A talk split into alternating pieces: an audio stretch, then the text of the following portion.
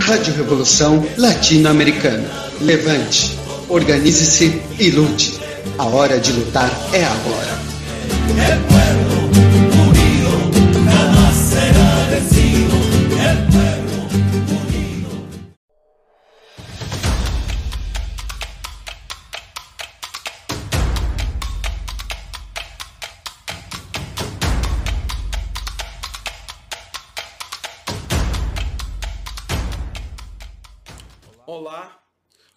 Continuar falando um tema que eu já falei, mas ainda pretendo fazer outros vídeos a respeito, que é a questão do precariado. Em 2015 eu li um livro de um autor inglês, professor da Universidade de Londres, Guy Standing, que ele escreveu O Precariado, a Nova Classe Perigosa. Bem, já são quase 10 anos, não? oito anos que esse livro foi escrito. Eu li em 2015, quando ele foi traduzido para o português aqui no Brasil. É, esse livro, eu acho que ele traz dados relevantes, você não precisa de concordar com as análises e nem os prognósticos dele, mas ele trouxe, naquela época, pelo menos para mim, dados interessantes. E ele começa um relato ali né, sobre o 1 de maio de 2001, quando 5 mil pessoas, é, estudantes, jovens ativistas dos movimentos sociais, pretendiam fazer um ato em Milão de 2005, 1 de maio de 2005, que pudesse contar com a participação desse pessoal que estava ali ou no subemprego, desempregados, sem garantias nenhuma, etc. Eles conseguiram reunir em 2001 é, 5 mil pessoas no máximo é, na, nessa passeata e nesse ato. Em 2005, eles já eram 50 mil que participavam, ou seja, já não eram qualquer coisa. Aqui no Brasil, quando se tem aí uma manifestação com 3 mil, 4 mil, né, fazendo aí os atos que nós estamos vendo agora do Fora Bolsonaro, o pessoal já está impressionado né, com o número, 30 mil pessoas. Esse pessoal que se reuniu é, e começou a fazer essas passeatas, eles se opunham ao, ao sindicalismo tradicional, que já faziam seus atos tradicionais ali e não tocavam em temas é, que interessavam a, a, esse, a, a esses trabalhadores.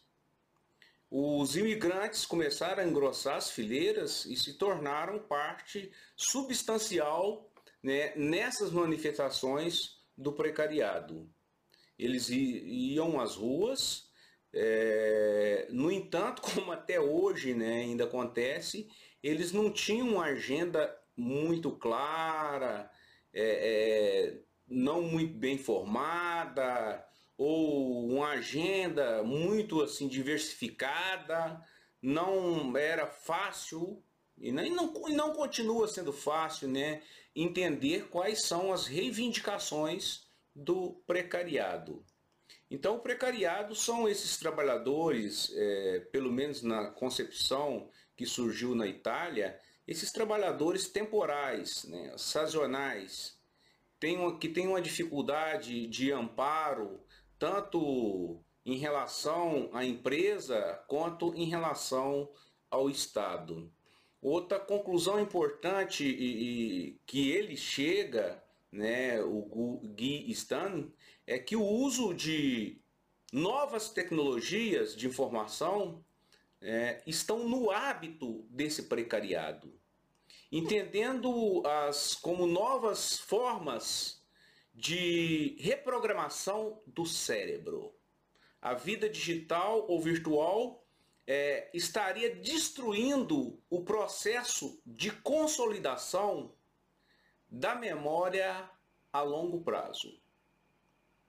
Então, ele diz que as redes sociais estariam fortalecendo vínculos frágeis de sociabilidade e enfraquecendo vínculos fortes.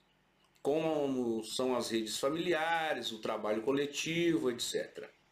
Reprimidos, é, esses trabalhadores estariam reprimidos num presentismo interminável e deshistoricizado. Ou seja, o precariado tem uma dificuldade né, de construir um senso de memória social.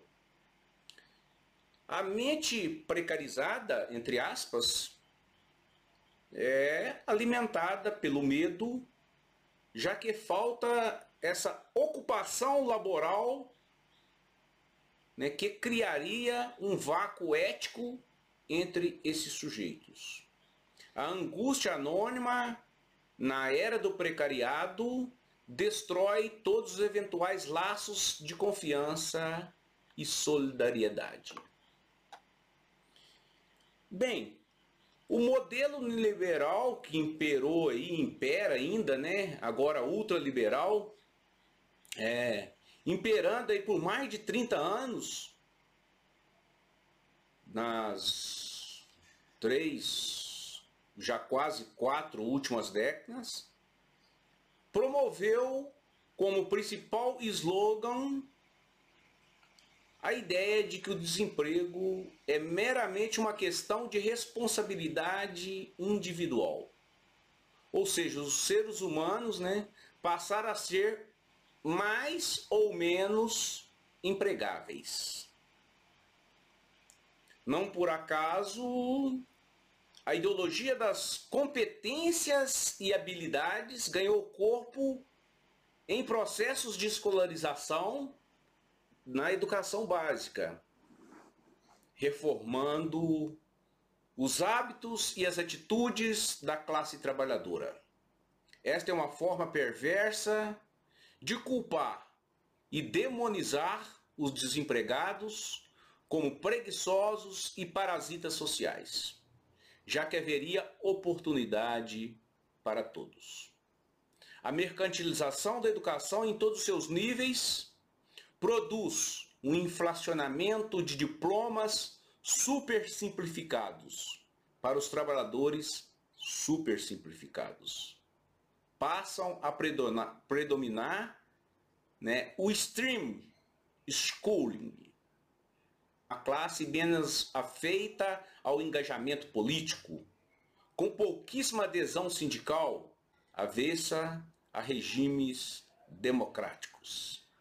Apesar da participação desse precariado nessas manifestações a partir de 2001, que ficou conhecida como Euro May Day, a grande maioria do precariado, na verdade, não participa. Vivem no medo e na insegurança. Eles podem ir tanto para a extrema direita como para a extrema esquerda.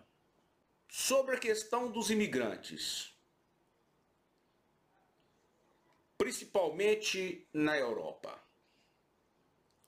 Na região e na cidade de Prato, na Itália, uma região da Toscana, em 1989, começaram a chegar os chineses. É uma região de indústria têxtil em 2008, eles já eram, já tinham, né, os chineses, 4.200 empresas registradas e 45 mil imigrantes naquela cidade.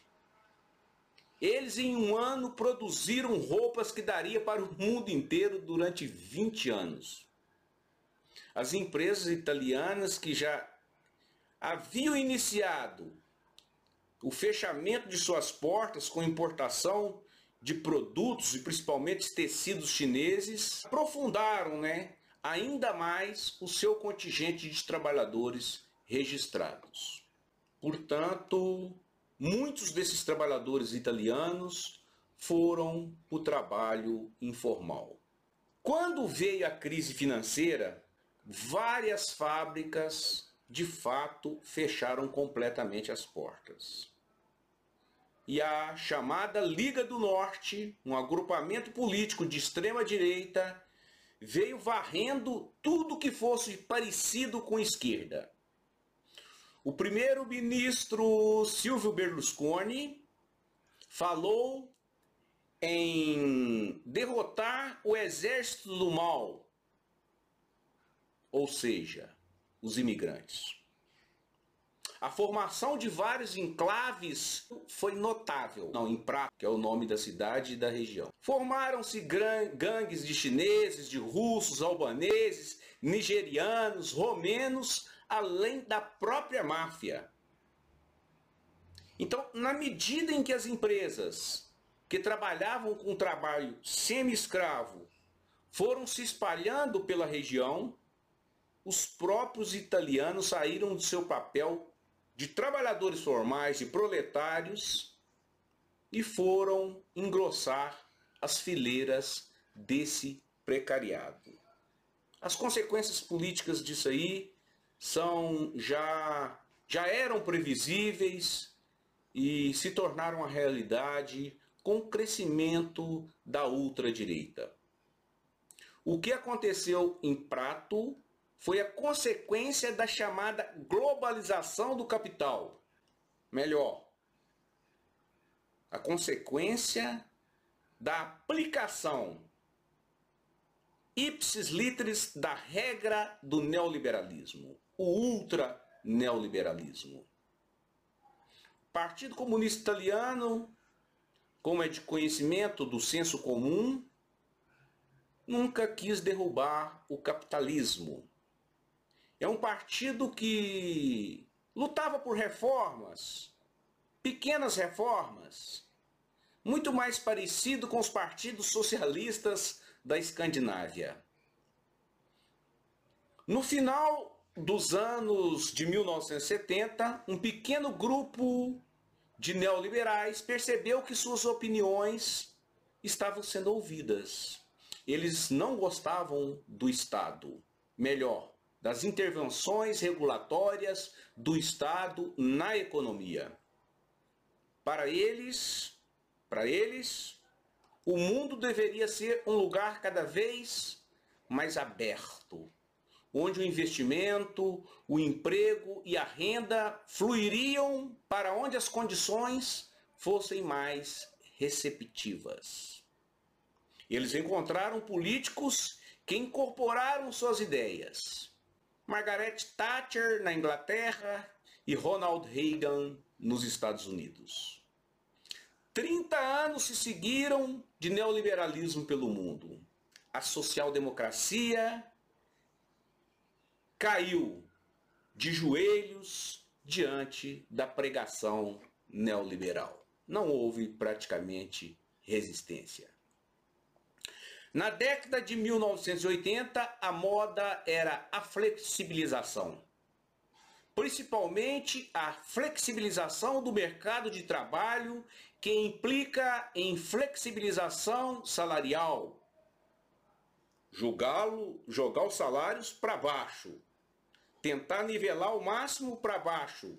Flexibilização de, de, de, de, de vínculo empregatício ou seja, facilitar as demissões da empresa sem muitos ônus, sem pagar, é, é, é, sem fazer um, um acerto como tradicionalmente se fazia. Flexibilização de habilidades, criando um trabalhador multifuncional, faz tudo. Por isso, foi criado entre os trabalhadores uma enorme insegurança. Uma massa de trabalhadores precarizados cresceu enormemente, sem empregos estáveis, sem horas fixas, sem planos de carreira, sem sindicatos e sem acordos coletivos. Esse contingente não tinha uma identidade que os fizesse uma classe para si, nas palavras de Marx, conforme Marx escreveu eles têm uma relação de confiança mínima com o capital e com o Estado. Diferentemente da situação anterior do proletariado, os precarizados, né, entre eles, não há mais nenhuma garantia para que pudessem oferecer, vamos dizer assim, uma, uma subjetividade ou uma relação de subordinação. Eles praticamente não têm poder de barganha, de negociar. O precariado japonês está na base da hierarquia de status no Japão, o que lhe impede acesso a gratificações e sua renda está muito abaixo da média. No Japão, portanto, é basicamente chamado de precariado o trabalhador pobre, mas tem um nome, uma junção de duas palavras do inglês e do alemão. Eles são chamados de fritters. Na França, o termo precariado significava ainda nos, nos fins dos anos de 1970 os trabalhadores temporários e sazonais. Na Itália, as pessoas que fazem tarefas casuais e com baixa renda. Na Alemanha, além de trabalhadores temporais, são os desempregados que não têm, que não têm nenhuma esperança mais de integração ao mercado de trabalho e até de integração social. Bem, para finalizar já essa primeira parte sobre o precariado, essa discussão toda que eu estou apresentando a partir do livro de Guy Stan, eu quero voltar um pouco à realidade do Japão. Desde a década de 1990, uma nova classe, entre aspas, vem crescendo no Japão. São chamados, que eu citei agora há pouco, os FITRs. Um acrônimo de Free, em inglês, e Abaitá, em alemão. Uma mistura dessas duas línguas, línguas que pode ser traduzido como trabalhadores livres ou freelancers, que abrangem principalmente os jovens entre 15 e 34 anos. A mídia e o próprio governo tentam mostrar que esses jovens rejeitaram, entre aspas, né? Conforme eu li num artigo em uma revista, eles rejeitaram o trabalho formal, o emprego vitalício, como existe no sistema japonês.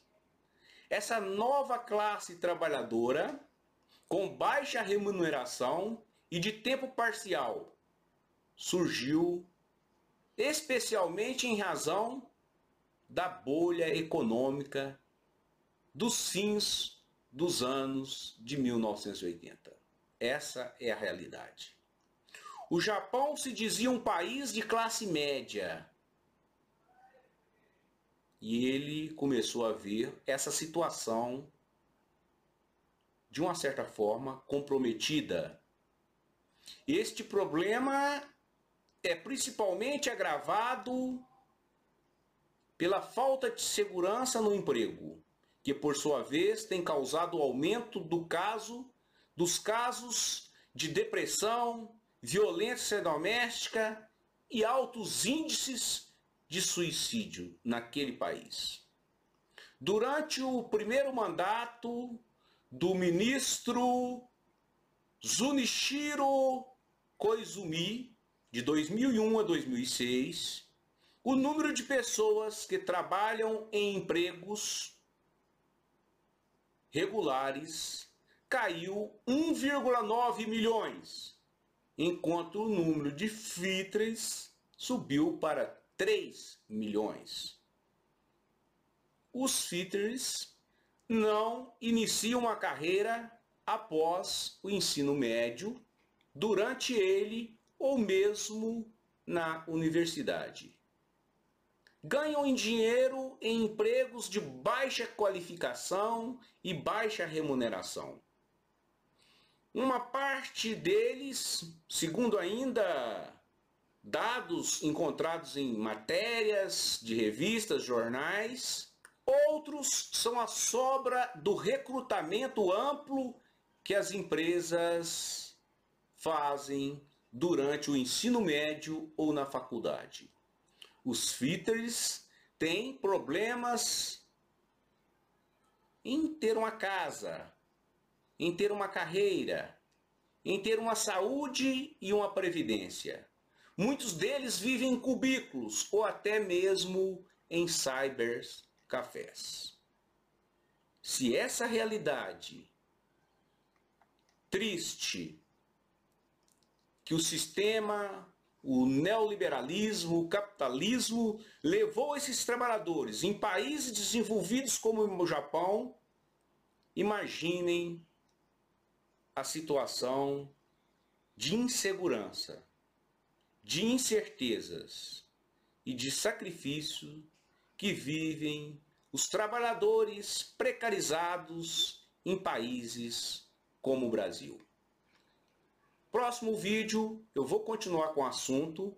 É um tema muito importante para nós entendermos, porque a direita tem se aproveitado dessa situação para impor políticas cada vez mais caóticas no Brasil, nos países da América Latina ou onde quer que seja que o imperialismo tenha interesses econômicos. Até a próxima. Rádio Revolução Latino-Americana. Levante, organize-se e lute. A hora de lutar é agora.